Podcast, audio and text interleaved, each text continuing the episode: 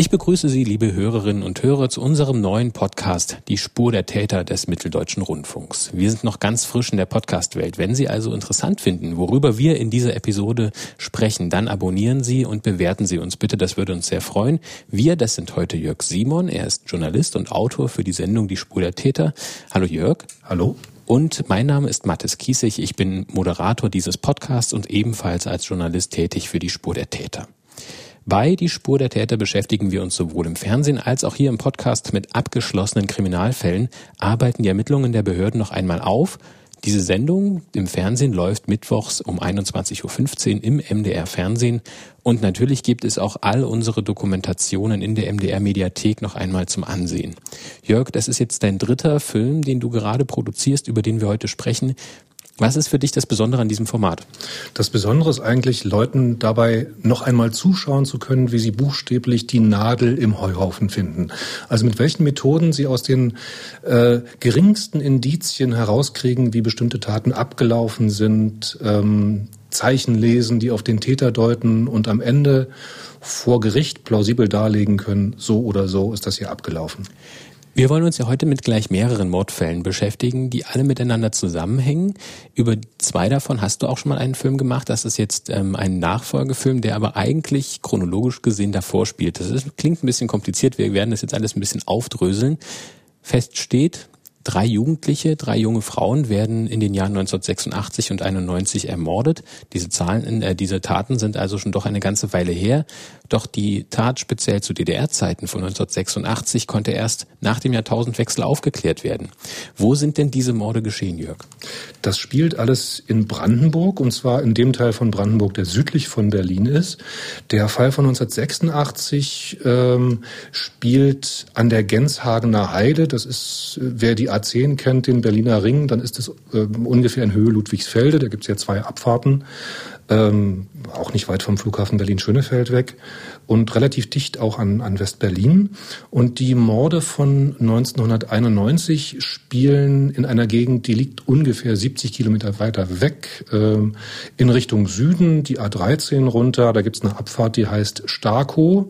Und äh, von dort aus rechts geht es nach Rietz-Neuendorf und dieses Rietz-Neuendorf ist also der Ort, in dessen Nähe ähm, die Morde an den beiden anderen Mädchen 1991 geschehen sind. Lass uns mal bei diesen beiden Fällen jetzt bleiben. Ähm, denn ohne die Aufklärung dieser Fälle wäre auch der Fall von 1986 niemals aufgeklärt worden in diesem äh, Fall von 1991 im Herbst sind zwei junge Frauen, wir hatten es kurz schon angesprochen, damals 15 und 16 Jahre alt, auf dem Weg zu Freunden nach Rietz-Neuendorf. Wer sind denn die beiden Frauen, die damals da unterwegs waren?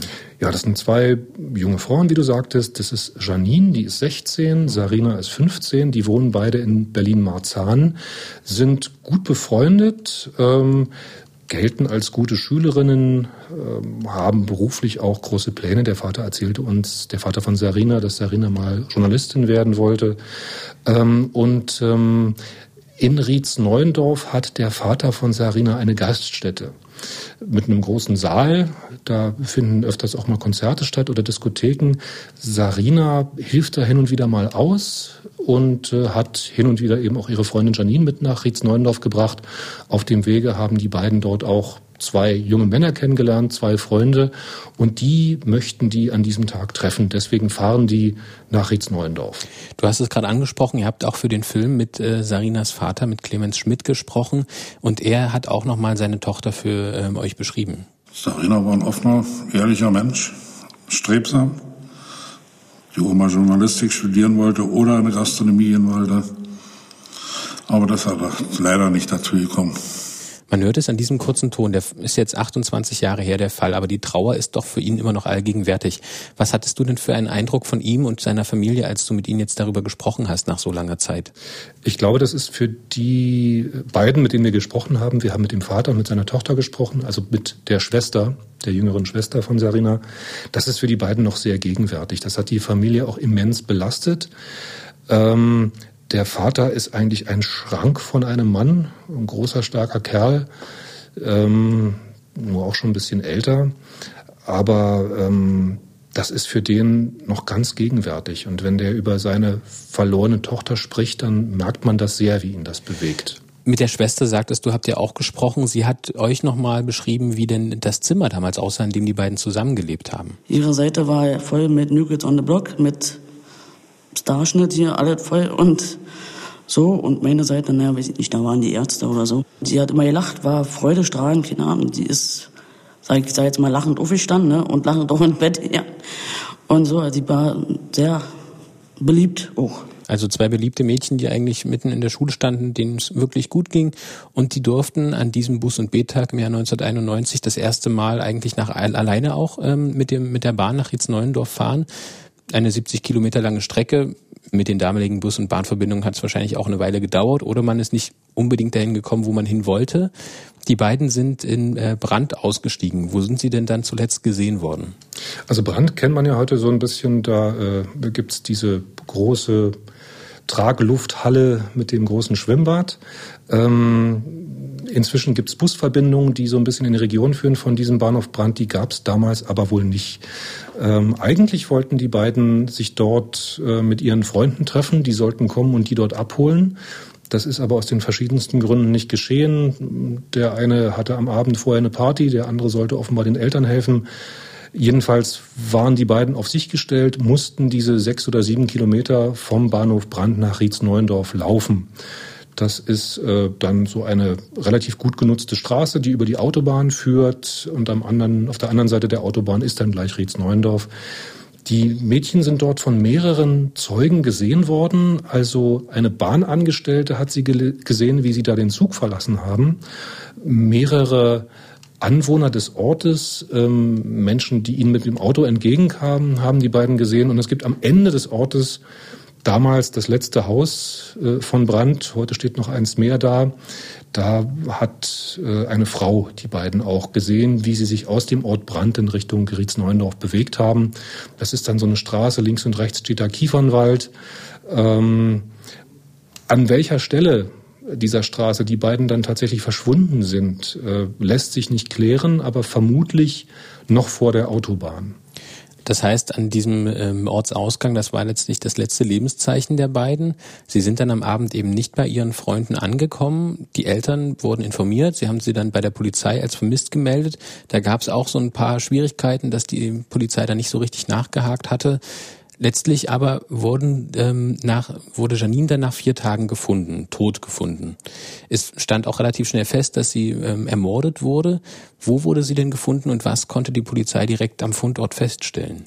Sie wurde also an einem völlig anderen Ort gefunden. Sie wurde 70 Kilometer entfernt von Rietz-Neuendorf gefunden in einem Waldstück, was sich Sietener Elsbruch nennt. Das ist also eben auch in der Nähe des Berliner Außenrings an der A10.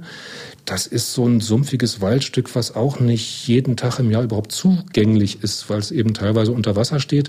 Das ist auch nicht unbedingt eine Gegend, in der man gern spazieren geht oder Pilze sammeln.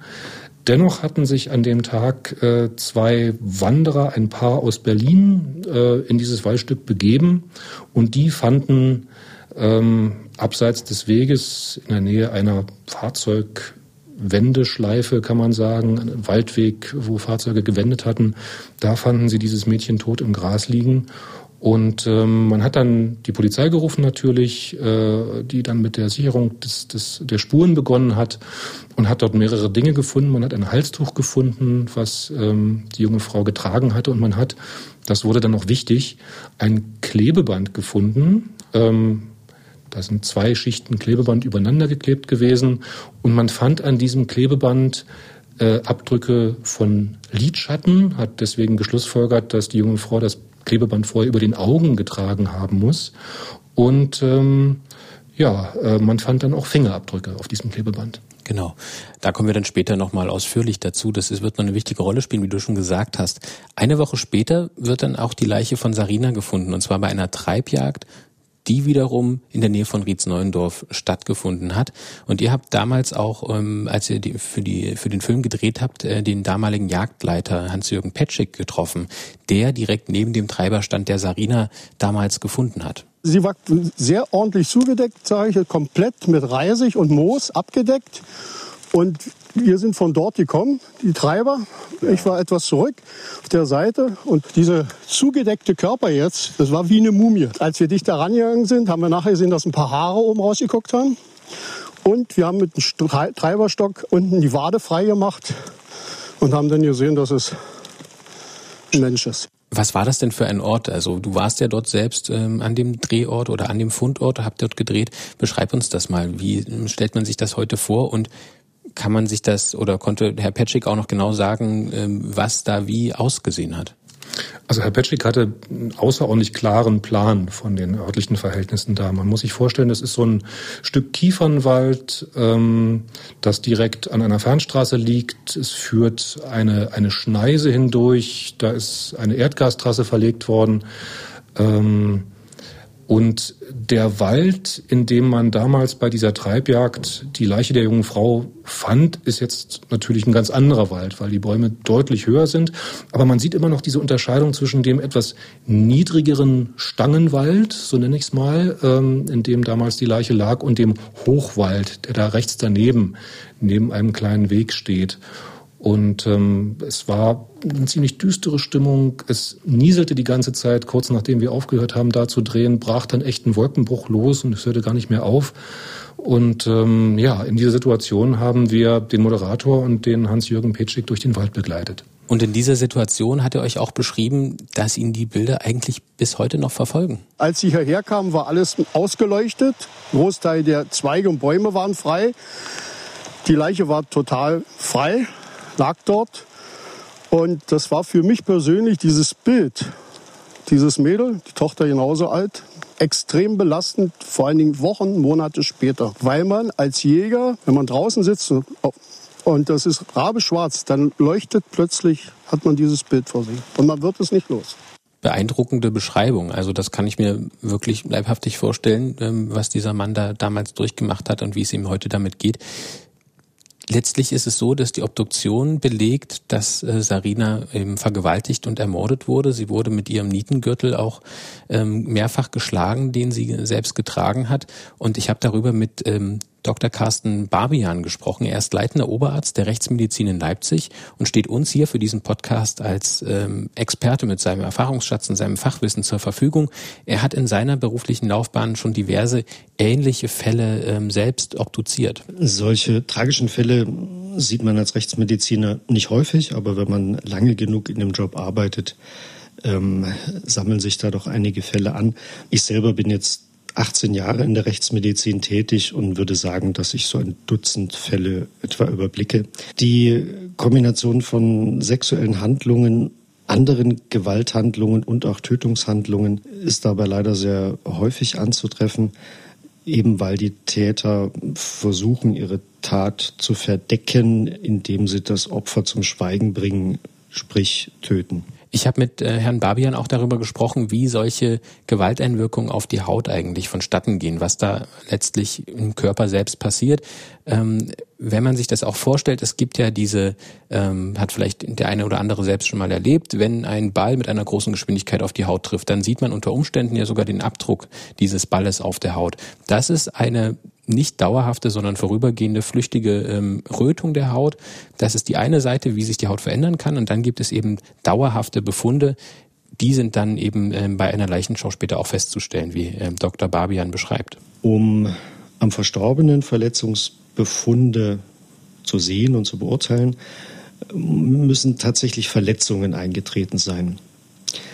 Das sind zum einen Verletzungen der oberen Hautschicht, die kann abgeschürft werden, die ist sehr dünn, papierdünn, man kann sie leicht abstreifen. Und die darunterliegende Hautschicht ist dann quasi ungeschützt und verliert nach dem Todeseintritt Flüssigkeit. Da verdunstet Gewebsflüssigkeit aus der Haut. Und dann sehen wir solche oberflächlichen Hautabschürfungen am Leichnam als honiggelbe, bräunliche Vertrocknungen. Wenn wir jetzt in der Haut noch eine Etage tiefer gehen, dort finden sich dann Blutgefäße. Wenn durch einen Schlag, einen Stich Blutgefäße verletzt werden, tritt Blut ins Gewebe aus und es bildet sich ein sogenannter blauer Fleck, ein Hämatom. Und das bleibt erhalten, auch am Leichnam. Und wir können es entweder bei der äußeren Leichenschau sehen, wenn die Unterblutung sehr oberflächlich liegt, oder wenn wir dann präparieren im Rahmen der Sektion und schauen uns die tieferen Hautschichten an, können wir mitunter auch erst dann Einblutungen sehen, zum Beispiel im Unterhautfettgewebe, die man äußerlich ähm, übersehen könnte. Neben den Erdrosselungshandlungen bei Sarina wurde auch auf sie einmal in den Hals und einmal in die Brust gestochen. Daran ist sie auch erstickt an dieser Gemengelage. Ähm, diese massive Gewalt gegen die 16-Jährige damals, die hat auch den damals verantwortlichen Staatsanwalt, mit dem ihr gesprochen habt, Horst Helbig, doch auch arg mitgenommen. Ich habe noch keine Leiche gesehen mit derartig schreckhaft, entsetzlich aussehenden Augen und Gesichtszügen, die das Ganze widerspiegeln, was sie erlebt hat.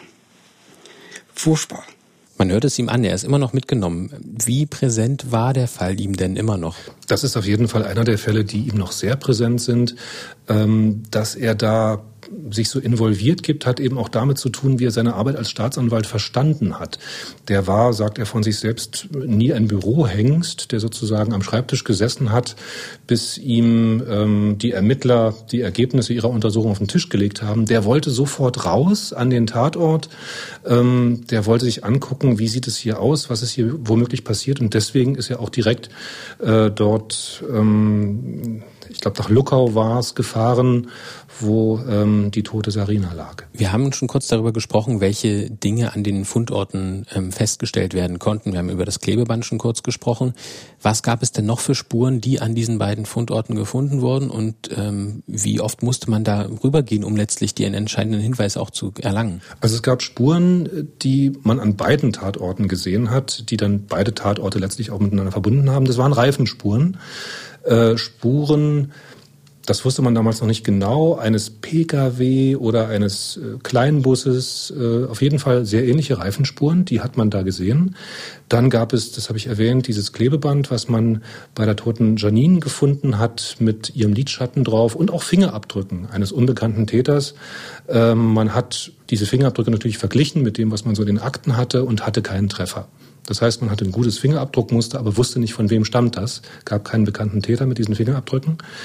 Ähm, dieser Umstand, dass man nicht so genau wusste, war es jetzt ein Pkw, war es ein Kleinbus, hat unter anderem dann dazu geführt, dass man nach einem unbekannten Fahrzeug suchte. Dann gab es Zeugenhinweise, die hatten irgendwie einen Kleinbus gesehen mit, ähm, ich glaube, gläserner Seitenverkleidung. Äh, da gab es eine Pressekonferenz damals, da wurde ausdrücklich nach so einem Fahrzeug gesucht. Und äh, später wusste man dann, das äh, war eine Sackgasse. Also dieses Fahrzeug, wenn es das je gegeben hat, hatte mit dem Fall überhaupt nichts zu tun. Ähm, dann ist aber der Fundort der Leiche von Sarina, der sehr wahrscheinlich auch der Ort ähm, der Tötung der beiden Mädchen gewesen ist, der ist mehrfach abgesucht worden, in der Hoffnung, dort irgendwas noch zu finden. Und letztlich hat ein ähm, Ermittler dort auch noch etwas entdeckt, nämlich einen kleinen Gummistopfen, ungefähr zwei Zentimeter groß. Der hatte so kleine Füßchen und der lag an einem Baumstumpf. Als ich davon erfuhr, machte es sofort Klick bei mir. Das ist der Schlüssel, um hier die Sache zu klären. Das war Staatsanwalt Horst Helbig eben zu diesem Gummistopfen. Ist ja interessant, dass er direkt davon ausgeht, dass dieser Stopfen was mit dem Fall zu tun haben muss. Wie konnten denn die Ermittler herausfinden, was das für ein Teil war? Und wie hat das die Ermittlungen dann vorangebracht? Mhm. Das war natürlich Bauchgefühl vom Staatsanwalt. Ne? Der, anfangs konnte man sich noch gar nicht erklären, was das überhaupt für ein Teil ist, geschweige denn, wie es in den Wald gekommen ist. Solche Gummistopfen gibt es zum Beispiel auch bei Waschmaschinen. Die verschließen irgendwelche Löcher im Gehäuse. Man ist dann aber relativ rasch davon ausgegangen, dass es von einem Auto stammt, dass es ein Teil ist, was womöglich am Unterboden eines Autos verbaut wurde und was durch einen Baumstumpf womöglich abgestreift worden ist, als das Fahrzeug im Wald gewendet hat. Ähm, was man nicht wusste, war, ob das da vielleicht schon länger lag, ob das überhaupt in irgendeinem zeitlichen Zusammenhang mit äh, den Taten dorthin gekommen ist. Auf der anderen Seite hatte man aber nichts anderes. Also die Hoffnung war, Das könnte womöglich vom Fahrzeug des Täters stammen. Und äh, wenn wir herausfinden, zu welchem Auto dieses äh, Teil gehört, dann finden wir vielleicht auch den Täter. Und deswegen hat man also große Anstrengungen äh, hineingesteckt, um erstmal rauszukriegen, was ist das für ein Teil. Und ähm, man hat einen Gutachter hinzugezogen, der als einer der besten Kfz-Gutachter und Verkehrsgutachter in Deutschland gilt. Das ist äh, Ingenieur Klaus Helmich, der sitzt in Dortmund. Der hat die Staatsanwaltschaft in Cottbus auch schon bei anderen Fällen unterstützt. Also es gab sowas wie einen kurzen Dienstweg. Ähm, der Staatsanwalt Helbig hat den Herrn Helmich ähm, dann auch sofort angesprochen, ähm, ob er denn helfen könnte.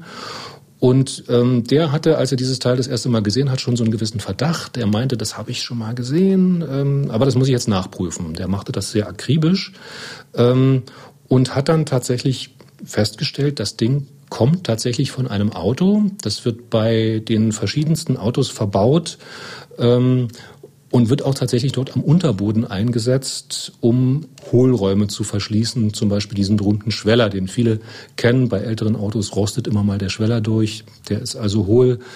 Ähm, und ähm, Öffnungen in diesen Hohlräumen werden normalerweise mit solchen Gummistopfen verschlossen. Da kommt das Ding also her. Sodass der Gummi äh, zwei Funktionen erfüllt. Einmal Schutz gegen eindringenden Schmutz, aber gleichzeitig auch Feuchtigkeitsabfuhr im Hohlkörper, damit der Hohlkörper nicht innen anfängt zu rösten. Das ist Klaus Helmich. Ähm, er hat jetzt erklärt eben, was der für Funktion hat, dieses, äh, dieses Gummiteil, Gummistopfen. Aber damit weiß man vielleicht, was das ähm, jetzt genau erfüllt. Doch wie ist man denn dann aufs konkrete Fahrzeug, erstmal auf die Fahrzeugklasse und dann auf den Fahrzeugtyp gekommen? Mhm. Man hat ja noch die Reifenspuren, wusste, dass man also nicht nach einem LKW suchen muss oder nach einem größeren Fahrzeug. Das war schon mal klar. Diese Gummistopfen werden eben bei verschiedenen Fahrzeugmodellen verbaut und sehen je nach Hersteller natürlich anders aus. Insofern hat man schon so einen gewissen Anhaltspunkt. Und dann fanden sich auf diesem Gummistück auch noch Teile einer Teilenummer. Solche Teilenummern sind katalogisiert. Man kriegt also raus, wer hat die hergestellt, in welchen Fahrzeugen wurden sie verbaut. Und der Herr Helmich, der damals bei der DEKRA auch arbeitete, hat dann recherchiert, hat also in Katalogen und Datenbanken nachgesehen, was welche Teil oder ähm, wie, wie lässt sich dieses Teil womöglich zuordnen und hat dann rausgekriegt, das äh, Gummiteil ist bei Audi eingesetzt worden aber eben auch nur bei bestimmten Modellen von Audi. Da ging es um den Audi 100, der war damals relativ ähm, begehrt, auch als Gebrauchtwagen. Und darüber hinaus hat er auch äh, herausgefunden, nicht über die gesamte Fertigungszeit des äh, Audi 100 wurde dieses Teil eingebaut, sondern nur in einer sehr, sehr eng begrenzten Zeit. Wir konnten also mit Eindeutigkeit sagen, dieses Teil gehört zu einem Pkw, gehört zu einem Audi Audi 100 und zwar in einer ganz engen äh, Baujahrsbreite von zwei Jahren, nämlich Oktober 1982 bis Oktober 1984. Und damit war ein wesentlicher Schritt für die spätere Klärung und ähm, Identifizierung des Fahrzeuges gegeben. Damit wusste man jetzt also, was für ein Fahrzeug genau dieses Teil verloren hatte passte dann auch zu den Reifenspuren, die an beiden ähm, Fundorten beziehungsweise auch am Tatort in Rietz-Neuendorf dann da waren. Wie ist man denn jetzt aber an die gesamten zugelassenen Fahrzeuge gekommen, die in Berlin und in Brandenburg unterwegs waren? Ähm, man hat natürlich erstmal gefragt, wo fangen wir denn jetzt an zu suchen? Äh, und hat dann sich entschieden, da die beiden Mädchen aus Berlin kommen, gucken wir mal in Berlin nach. Ähm, und da das alles so im, Süd, im Süden von Brandenburg spielt, gucken wir mal in der Region nach, nach diesen Autos.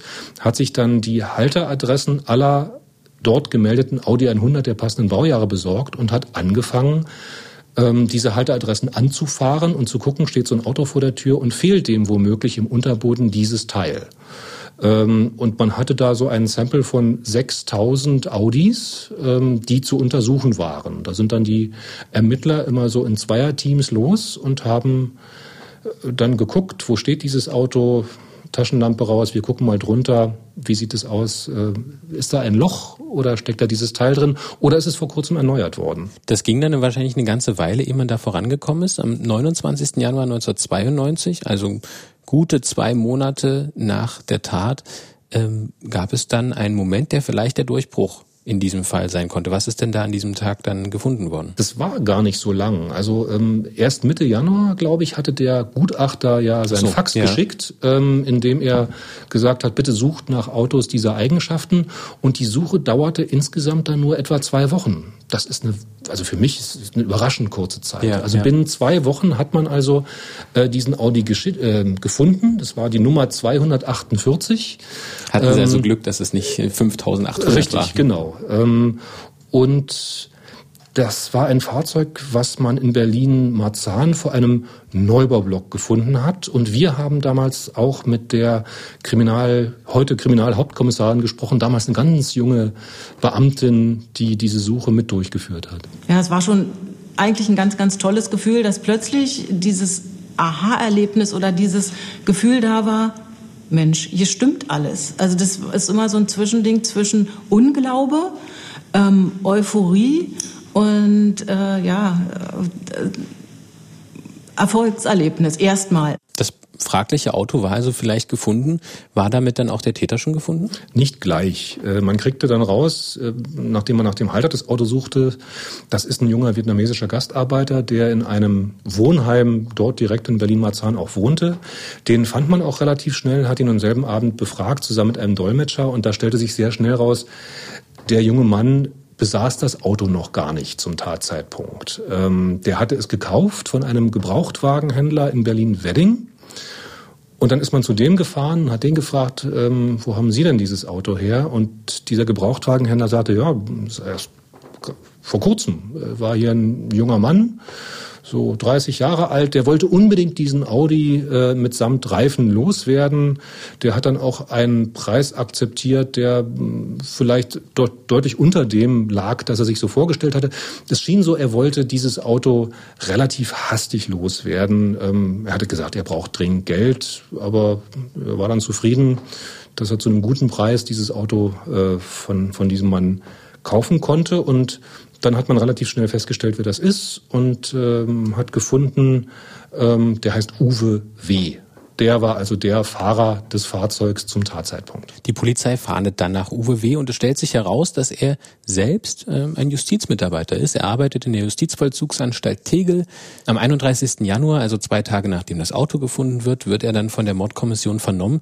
Wie hat sich denn Uwe W. in diesen Gesprächen den Ermittlern gegenüber verhalten? Ähm, also er hat zunächst mal zugestanden, na klar, er war zur fraglichen Zeit der Besitzer dieses Audis und er gab sich ähm, freundlich, aufgeschlossen, kooperativ, ähm, hat dann zugesichert, äh, ja, er würde alles tun, um bei der Aufklärung des Falles zu helfen, sagte auch, ähm, er habe schon davon gehört, dass es da diesen Mordfall gibt und äh, dass da auch nach Autos gesucht werde. Er selbst habe natürlich damit nichts zu tun, aber weil er nun selbst bei der Justiz arbeitete, würde er natürlich alles versuchen, um bei der Aufklärung des Falles mitzuwirken. Er lässt dann auch freiwillig seine Fingerabdrücke nehmen. Die werden dann verglichen mit den Fingerabdrücken, die bei der Tat gefunden wurden. Und jetzt kommt wieder das äh, Klebeband ins Spiel. Da wurden die, ähm, oder es wird davon ausgegangen, dass ähm, die Augen damit verklebt wurden. Da wurden Fingerabdrücke gefunden, da wurden eben auch der Lidschatten oder Spuren des Lidschattens noch gefunden. Und es handelt sich um die Fingerabdrücke von Uwe W.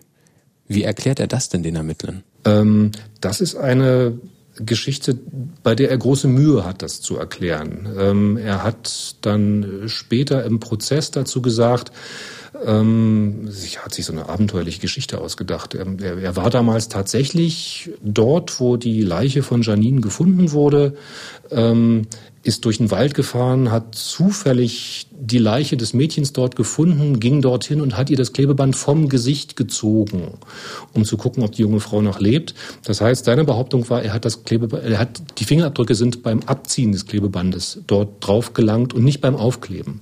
Und ähm, man hat dann aber, das, das Bundeskriminalamt hat das nochmal genau analysiert und hat herausgefunden, dieses Klebeband wurde dort in zwei Schichten überlappend aufs Gesicht geklebt.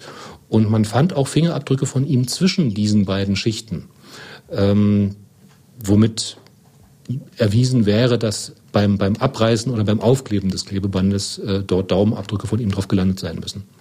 Uwe W. wird daraufhin dann verhaftet, er gilt als dringend tatverdächtig und der Staatsanwalt Horst Helbig hat ähm, noch genaue Erinnerungen daran, wie Uwe W. damals auf ihn gewirkt hat, wie er ausgesehen hat bei der ersten Vernehmung. Da stand er vor mir oder saß vor mir, ein mittelgroßer, kräftiger, ruhiger, junger Mann. Er machte auf mich erstmal den Eindruck, der, der weiß, äh, um was es geht. Irgendwie hat er um sich irgendwie eine, eine Wand äh, aufgebaut, um sich nicht angreifbar zu machen. Er lässt sich aber während der ganzen weiteren Ermittlungen nicht weiter zu diesem Fall ein. Ähm, anderthalb Jahre später kommt es dann zum Prozess gegen Uwe W. und es gibt einige Indizien, über die wir jetzt gesprochen haben. Es gibt die Fingerabdrücke ähm, am Klebeband, es gibt diesen Gummistopfen, ähm, es gibt die Reifenabdruckspuren, die zeigen, das Fahrzeug das damals Uwe W. gehörte, war am Tatort. Und es gab das Klebeband, worauf die Fingerabdrücke von ähm, von Uwe W. waren, ähm, die Janine eben auf den Augen hatte oder das Janine auf den Augen hatte. Ein psychologisches Gutachten von Uwe W. wird damals nicht erstellt, aber es wird durch die Aussagen von seinen Ex-Partnerinnen doch klar, dass Sex und Gewalt für ihn in Beziehung oder generell eigentlich irgendwie immer zusammengehört haben. Und ähm, Staatsanwalt Horst Helbig gibt nochmal einen Einblick in die Gedankenwelt, also wie ähm, Uwe W. damals eigentlich so gedacht hat. Äußerst gefühlsarm, gefühlskalt, bösartig und berechnend. Keinerlei Achtung vorm Leben, keinerlei Erbarm vor den Qualen, die die Opfer erleiden. Das ist eine Abrechnung, kann man auch sagen. Also es ist ähm, eine, eine starke Aussage. Ähm, letztlich folgt das Gericht auch der Staatsanwaltschaft, ähm, bei was die ganze Indizienlage angeht. Am 3. Januar 1994 fällt dann das Urteil in Cottbus. Uwe W. wird wegen der Morde an Sarina und Janine zu lebenslanger Haft verurteilt und kommt in die JVA Brandenburg. Dort ist er ein unauffälliger Gefangener, wie sich herauslesen lässt. Er fügt sich in die Wohngruppen ein, tritt auch wirklich nur selten aggressiv auf und hätte mit der lebenslangen Haft nach 15 Jahren theoretisch die Chance, vorzeitig freizukommen. Wir haben jetzt aber schon gesagt, dass es sich um drei Morde handelt und dass es noch einen weiteren Fall ähm, aus dem Jahr 1986 gibt. Jetzt ist die Frage, wie hängen diese beiden Morde von 1991 mit dem Fall von 1986 zusammen? Ähm, der Reihe nach. Also der Mord 86 äh, ist ähm, begangen worden am 11. August 1986. Mithin sind es jetzt 33 Jahre her. Und das Opfer war 17 hieß Ann-Christine, ähm, kommt aus Kleinmachnow. Das ist ein, ein Ort in der Nähe von Potsdam, auch wieder südlich von Berlin, dicht an der damaligen DDR-Grenze zu Westberlin. Ähm, es waren Ferien damals, Sommerferien. Ähm, Ann-Christine war zusammen mit ihrer Mutter und deren Lebensgefährten nach Berlin unterwegs. Sie hatte in einem Ferienjob gearbeitet, sich ein bisschen Geld verdient, wollte in Berlin einkaufen in den beiden Zentrum Warenhäusern am Alexanderplatz am Ostbahnhof, sich eine Uhr kaufen und ihrem Bruder, mit dem sie sehr eng verbunden war, einen Füllfederhalter. Das äh, ist auch erfolgt und am späten Nachmittag sind die zu dritt zurückgefahren im Lader der Familie. Allerdings sind die nicht nach Kleinmachnow zurückgefahren, sondern die fuhren von Berlin aus in einen Ort namens Fernneuendorf. Das liegt in der Gemeinde Mellensee heute. Und in Fernneuendorf hatte der Lebensgefährte der Mutter so ein Gartengrundstück. Da lebten die den Sommer über. Ann-Christine sollte dort mit hinkommen und noch, noch übernachten. Dazu hatte die aber gar keine Lust. Die ähm, hat dort noch mit Abendbrot gegessen, wollte dann aber unbedingt von dort aus nach Kleinmachnow, nach Hause, weil sie mit einer Freundin verabredet war, später in der Woche noch Zelten zu fahren und sie wollte noch Wäsche waschen und Sachen packen und sie wollte einfach los.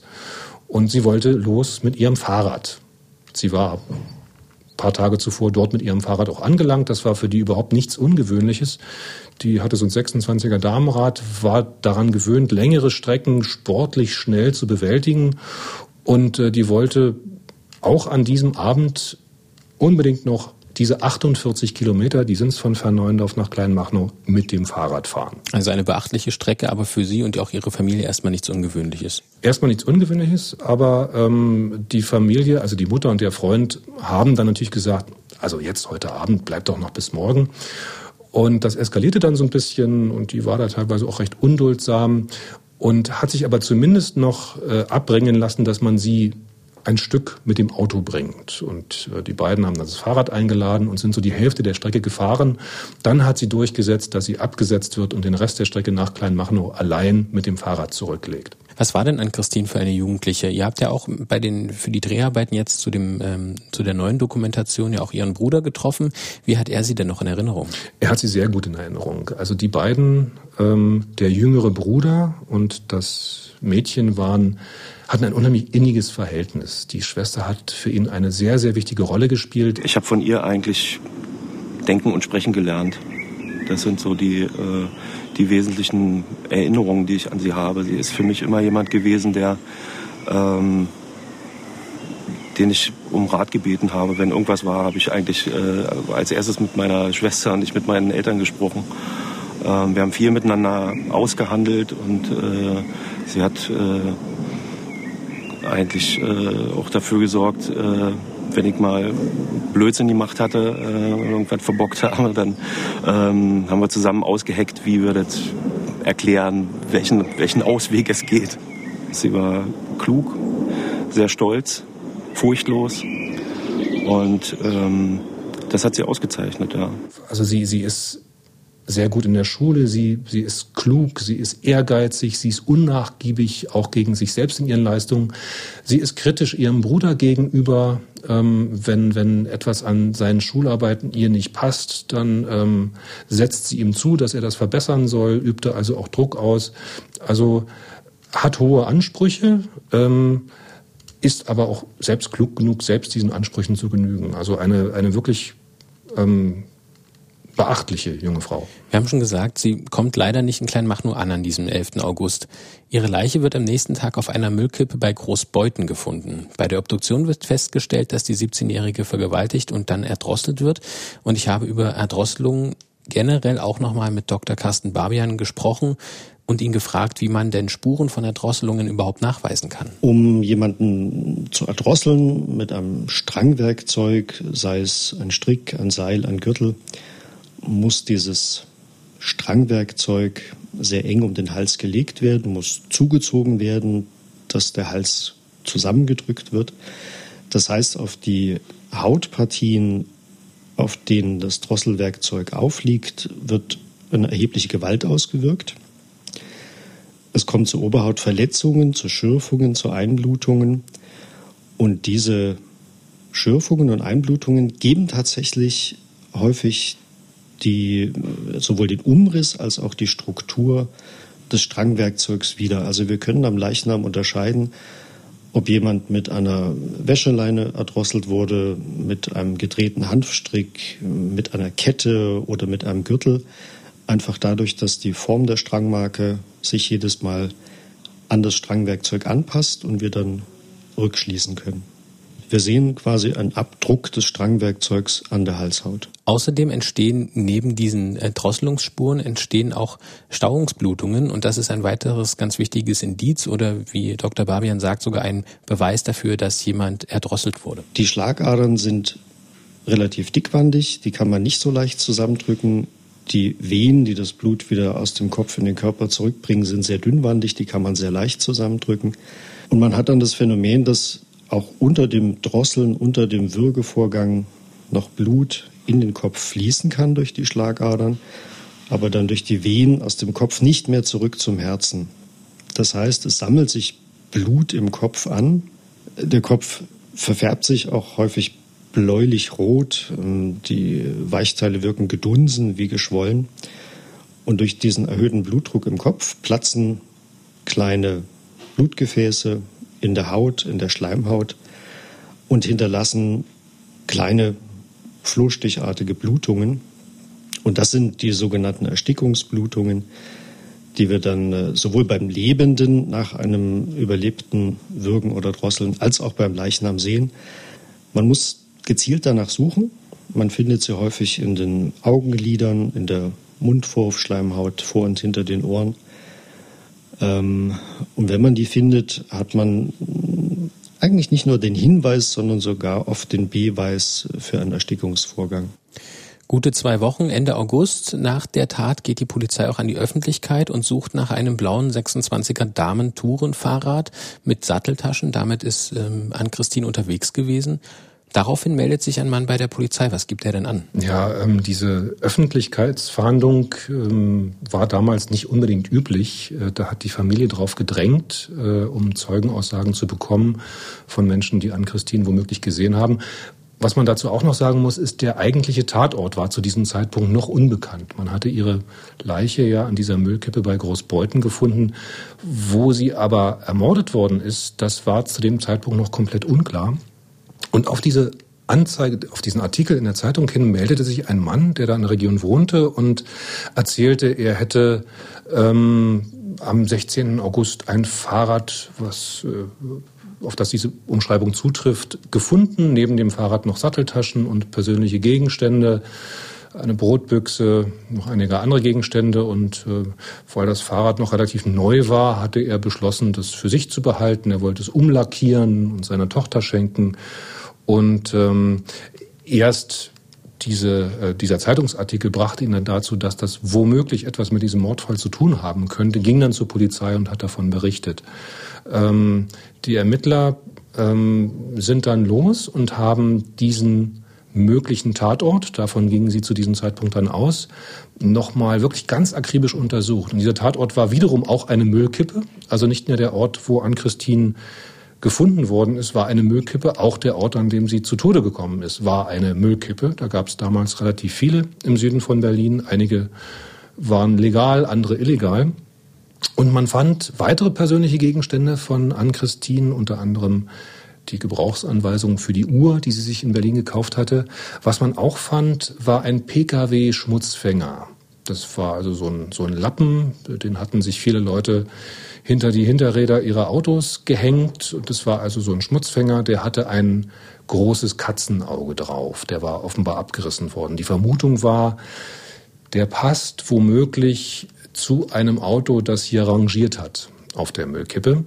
Und dann gab es dazu noch eine Zeugenaussage, die zu der Situation irgendwie passte, nämlich an der anderen Müllkippe, da wo man die Leiche später gefunden hat oder vorher gefunden hat, da erblickte ein Paar, was da mit dem Auto unterwegs war, an dem Abend äh, der Tat ein Trabant mit äh, brennendem Standlicht, der stand dort an der Müllkippe und die wunderten sich, warum sollte jemand so spät am Abend hier noch seinen Müll verklappen. Und an diesem Auto haben die einen Mann gesehen, ungefähr 1,80 Meter groß. Die Ermittler versuchen jetzt natürlich ein bisschen voranzukommen, weiten die Ermittlungen auf das Umfeld von Ann-Christine aus, das ist ja durchaus üblich, und suchen eben auch vorbestrafte Gewalttäter und Besitzer von Trabants, vornehmlich die in dieser Gegend unterwegs sind.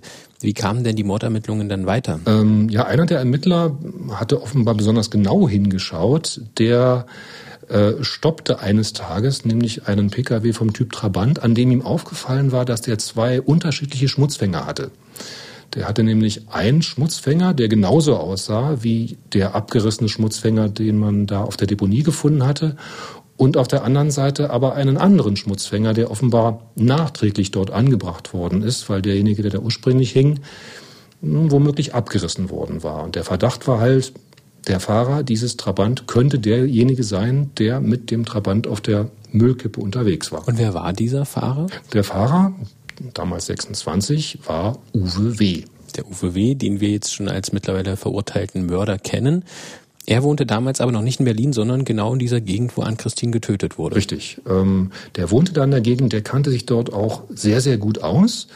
Der war in der Rinderzucht tätig, ähm, arbeitete dort ähm, in einer, auf einem volkseigenen Gut und hat darüber hinaus sozusagen als, als Auftragsarbeit, um sich zusätzliches Geld zu verdienen, noch in den landwirtschaftlichen Produktionsgenossenschaften der Umgebung Klauen geschnitten. Das war damals eine durchaus qualifizierte Tätigkeit. Man musste also den Rindern die Klauen schneiden. Das war körperlich schwer. Man musste sich eben auch gegen die großen Rindviecher durchsetzen. Das hat er gemacht, damit viel Geld verdient. Und damit kam der viel rum in der Gegend. Der kannte die ganzen Schleichwege zwischen den Kuhställen. Der kannte die Brücken über die Autobahn, die sonst nicht befahrbar waren. Damit äh, hat er auch so ein bisschen rumgeprahlt, dass er sich toll in der Gegend auskannte. Und er gab auch an bei den Vernehmungen, sich auf den Müllkippen der Umgebung gut auszukennen, weil er dort immer wieder mal auftauchte, um da nach Nützlichem zu suchen. Wie ging das denn weiter mit, ähm, mit Uwe W Was äh, wurde mit ihm gemacht? Wie wurde er erkennungsdienstlich auch behandelt? Ja, man hat dann am, am selben Tag hat man ihn dann in die Poliklinik Ludwigsfelde, glaube ich, gebracht. Dort wurde ihm eine Speichelprobe abgenommen und auch eine Blutprobe. Das hat er bereitwillig mit sich geschehen lassen, äh, gab sich also als unbescholtener Bürger, hat auch abgestritten, etwas mit dem Fall selbst zu tun zu haben, hatte zwar für den Abend des 11. August, ähm, den Tattag, kein Alibi, ähm, aber machte jetzt nicht unbedingt ähm, Anzeichen für jemanden, der sich ertappt fühlen würde. Was wurde denn damals mit diesen äh, Proben gemacht, die bei ihm genommen wurden? Gab es damals schon DNA-Untersuchungen? DNA-Untersuchungen gab es noch nicht. Ähm, die Technik dafür ist sozusagen erst in den, in den 90ern wirklich anwendbar geworden. Damals hat man ähm, Blut untersucht und man hat äh, sozusagen Blutmerkmale auch im Speichel zum Beispiel untersuchen können. Das konnte nicht jedes Labor sehr gut. Deswegen hat man in Berlin ein äh, Zentrallabor sozusagen eingerichtet, das ähm, Kriminalistische Institut der Volkspolizei. Da wurde die Expertise sozusagen zusammengezogen und ähm, das, was die da machten, galt damals als hochmodern. Die waren also in der Lage, nicht bloß Blutgruppen zu unterscheiden, da gibt es ja vier, sondern darüber hinaus auch zu gucken, welche Bluteigenschaften gibt es noch. Also es gibt bestimmte Blutenzyme und äh, Proteine, die sich eben auch von Mensch zu Mensch unterscheiden. Und damit hatte man also Anhaltspunkte, ähm, ob jemand, der diese Blutprobe abgeliefert hat, zur Gruppe der Täter dazugehört oder aus der Gruppe ausgeschlossen werden muss. Über diese Methode habe ich auch mit Dr. Carsten Barbian gesprochen. Er hat in jungen Jahren selbst noch mit dieser Methode gearbeitet und er kann auch erklären, wo die Schwächen dieser Analysemethode gegenüber einer modernen DNA-Analyse liegen, insbesondere wenn die Blutproben doch eher von schlechter Qualität sind, wenn sie kontaminiert sind oder anderweitig eben nicht mehr so sauber sind, wie sie für das Labor sein müssten. Die Idee, die dahinter stand, die, die, die quasi die Wissenschaft war sehr ausgefeilt und sehr zuverlässig. Aber im Gegensatz zu heute wurden die Laborergebnisse quasi von sehr erfahrenen Untersuchern manuell ausgewertet und nicht wie heute maschinell durch äh, Computer. Und dadurch gab es immer eine Fehlerquelle, wo tatsächlich auch mal Muster, Blutgruppenmuster äh, falsch erkannt worden sind oder übersehen worden sind. Und dann im Ergebnis man zu dem falschen Ergebnis kam, Person A und Spur B gehören nicht zusammen obwohl sie tatsächlich einen gemeinsamen Ursprung hatten. Zu welchem Schluss ist denn die Blutanalyse bei Uwe W. gekommen? Ähm, da sagte das Labor, ähm, die Bluteigenschaften, die wir hier gefunden haben, die ähm, zu dem Blut, zur Blutprobe des, des äh, Verdächtigen gehört, die passen nicht die passt nicht, also die, die Eigenschaften passen nicht zu den Spuren, die vom Tatort beziehungsweise von der Leiche stammen. Und die Schlussfolgerung war, weil das nicht zusammenpasst, kann Uwe W. nicht der, der Täter gewesen sein.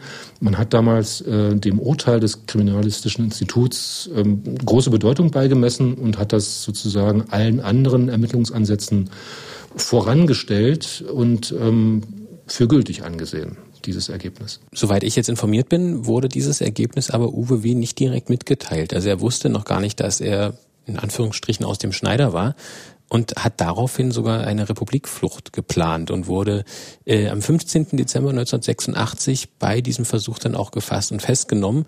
Doch ein Zusammenhang zwischen der Tat im August, wo er eben ein ähm, äh, unter Verdacht stand, und dieser versuchten Republikflucht wurde nicht hergestellt. Wie liefen die Ermittlungen denn weiter? Gab es weitere Ermittlungen? Also es gab weitere Ermittlungen. Es ist Mord verjährt ja nicht.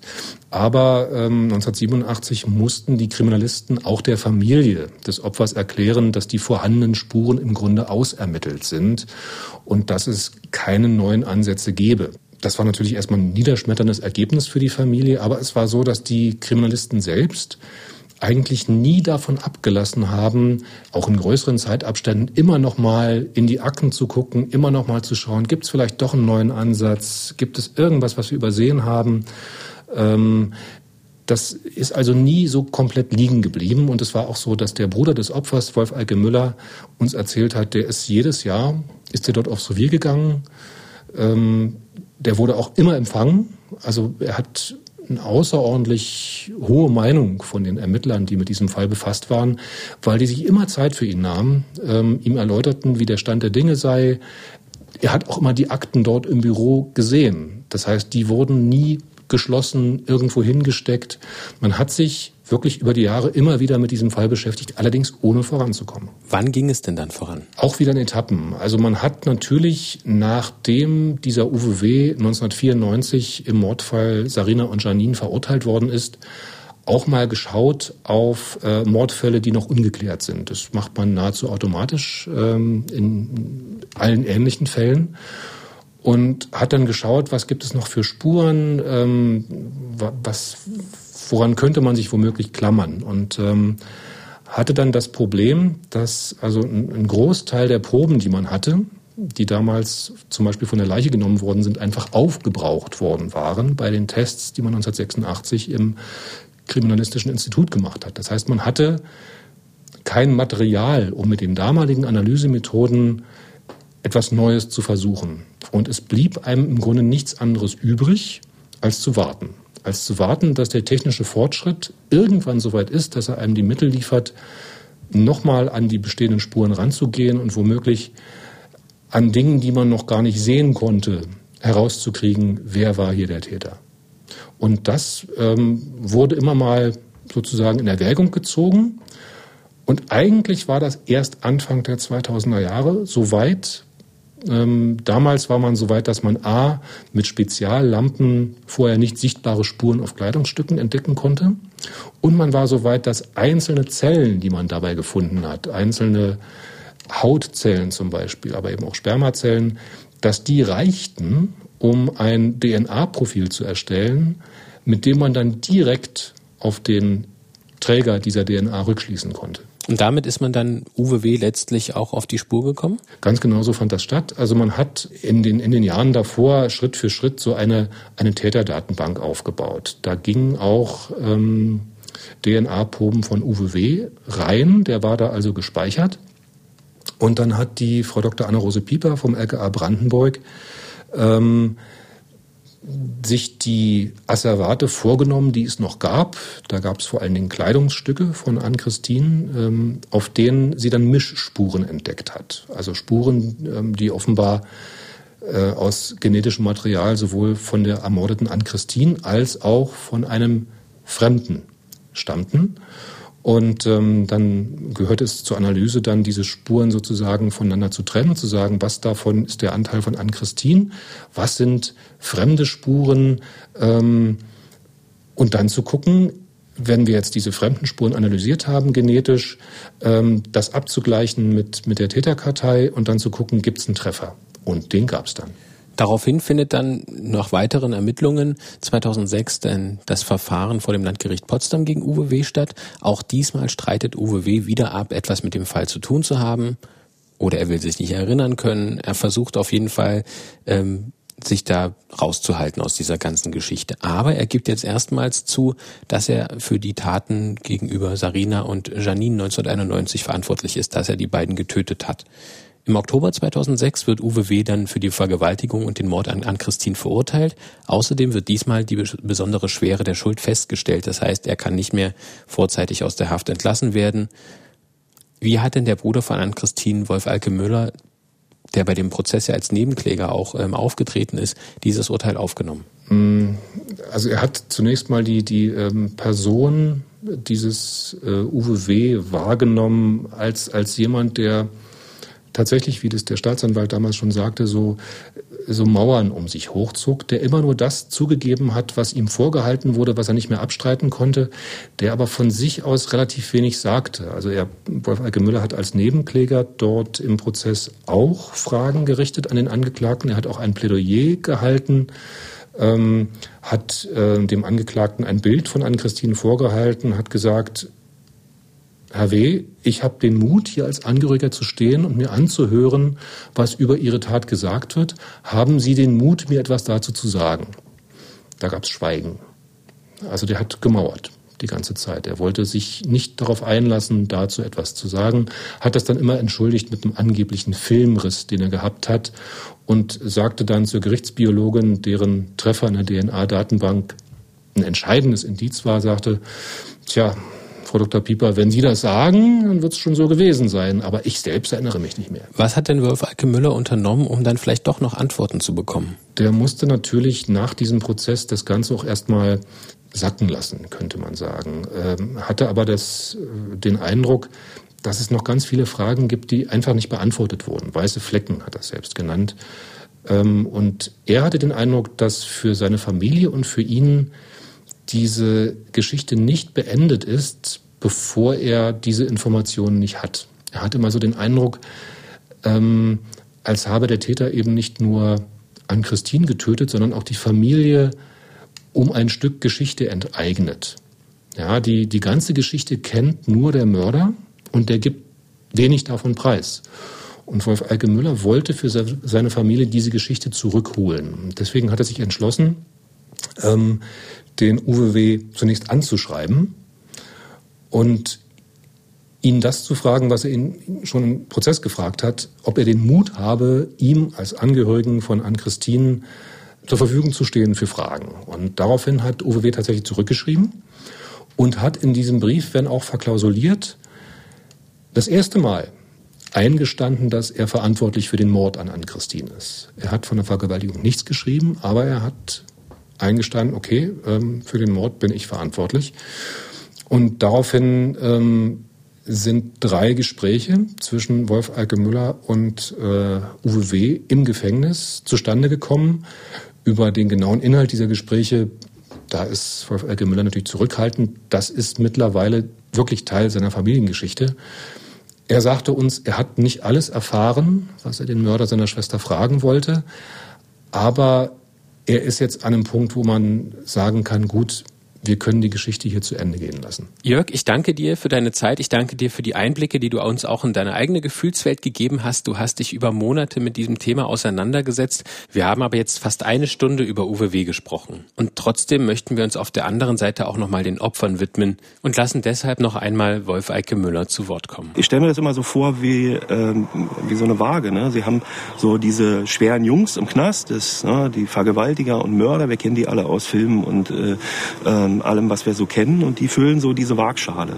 Ja, das ist so das, was wir als die schweren Jungs begreifen. Und wenn Sie mal auf die andere Seite der Waagschale mal das Leben, das Leid und die Biografien der Opfer reintun, dann wird aus so einem schweren Jungen mal ganz schnell ein Leichtgewicht. Es gibt halt die Opfer und die, deren Namen und die müssen eigentlich bleiben. Und die Opfer heißen Ann-Christine Müller, Sarina Schmidt und Janine Geldner. Das war die heutige Episode unseres Podcasts Die Spur der Täter. Die Fernsehdokumentation zur heutigen Episode können Sie nochmal in der MDR Mediathek ansehen. Wir danken Ihnen fürs Zuhören. Wenn Ihnen die Folge gefallen hat, wäre es toll, wenn Sie uns abonnieren oder bewerten könnten, eben da, wo Sie uns gerade hören. Wir sind zu finden unter anderem bei iTunes, Spotify, in der ARD Audiothek, in der MDR App, eigentlich überall, wo es Podcasts zu hören gibt. Bis zum nächsten Mal.